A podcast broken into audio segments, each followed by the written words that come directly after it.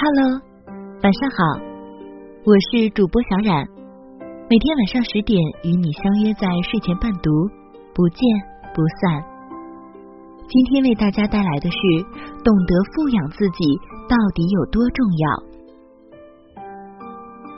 我妈一直说我是个折腾的主，除了上班，还要挤出时间旅游、健身、各种学习，把自己搞得像个陀螺。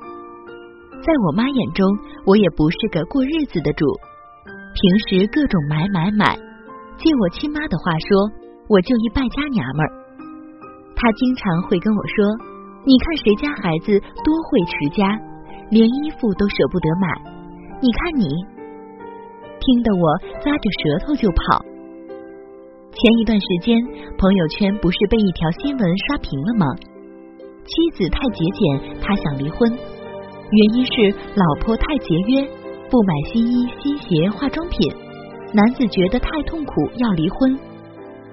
中国传统文化是女人应该相夫教子、勤俭持家，可我发现各大知名网站那么多离婚帖，大多是有着传统思想的女人在控诉自己的老公。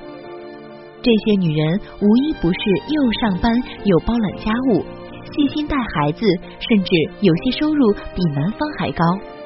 他们离婚的原因都是不懂得富养自己，成了黄脸婆后，老公开始嫌弃。我身边也有这样的例子。我认识的一位姐姐，年轻时是学校一枝花。我看过她年轻时的照片，很是美丽。她老公当年也是挖空心思才抱得美人归。一开始各种怜爱，恨不得捧在手掌心。婚后柴米油盐的琐碎，他连商场买一件衣服也要左右权衡。特别是有了孩子后，省吃俭用为了家庭，可以说完全没有了自己的生活，更谈不上投资自己。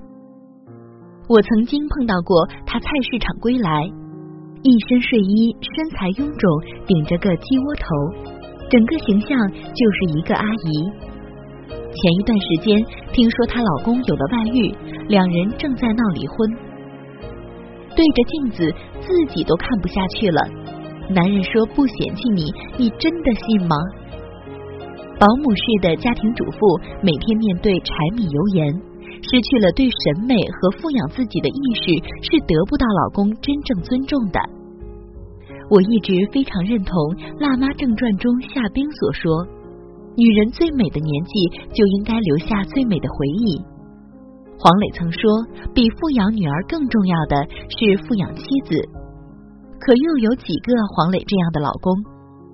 所以，亲爱的，作为女人，你应该学会富养自己。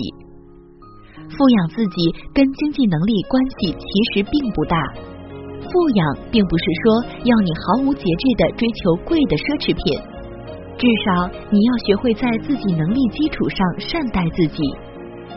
有时你身上所有的焦虑和戾气都是亏待出来的，不想被世俗浸透，那从现在开始，先爱上自己。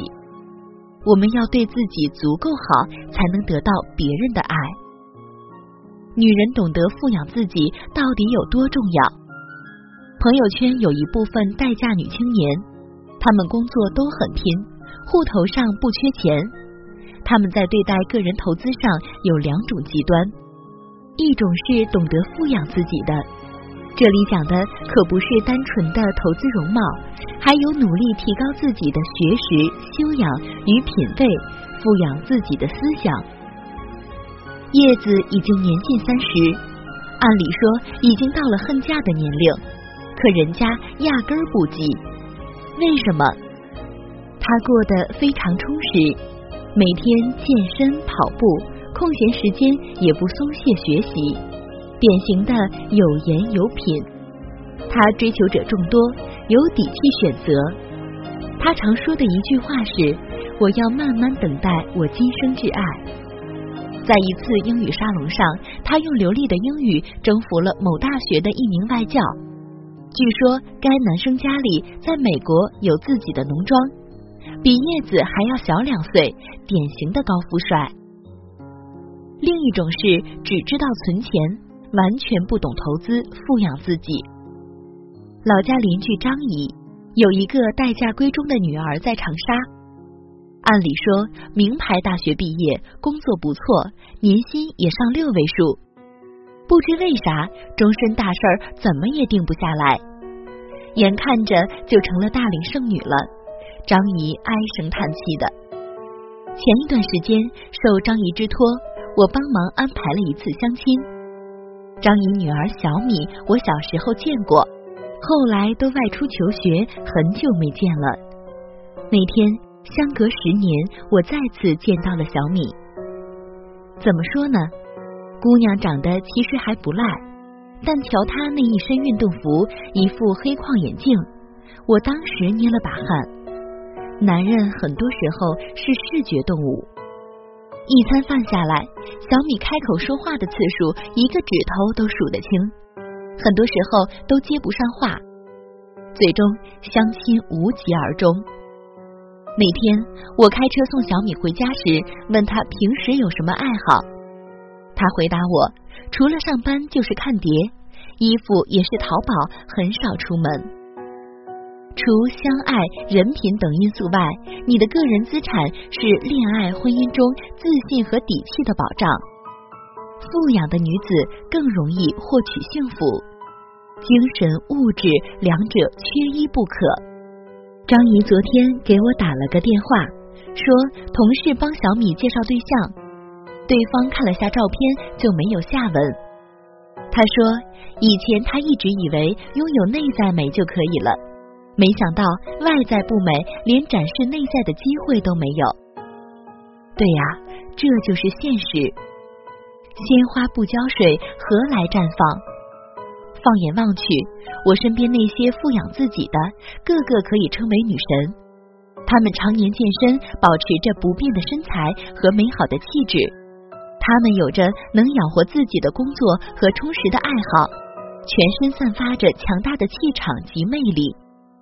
对于一个女人而言，懂得消费金钱也是一种自我解放的标志。对自己大方的女人，一定比对自己抠门的女人过得舒服。遇到自己喜欢的东西，不要一再犹豫，不要再说“我问问老公、男友意见”，积极扩充自己的见识吧。见识决定着你的格局。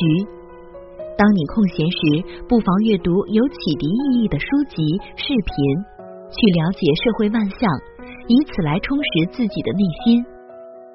世间懂得爱的女子，都是先懂得爱自己，而爱自己最好的方式，就是从现在开始努力赚钱，又富养自己，穿有品质的衣服、鞋子，用好心情面对每一天，爱一切美好的人和事。愿我们都能将女人的美静静绽放到极致。最后，祝大家晚安。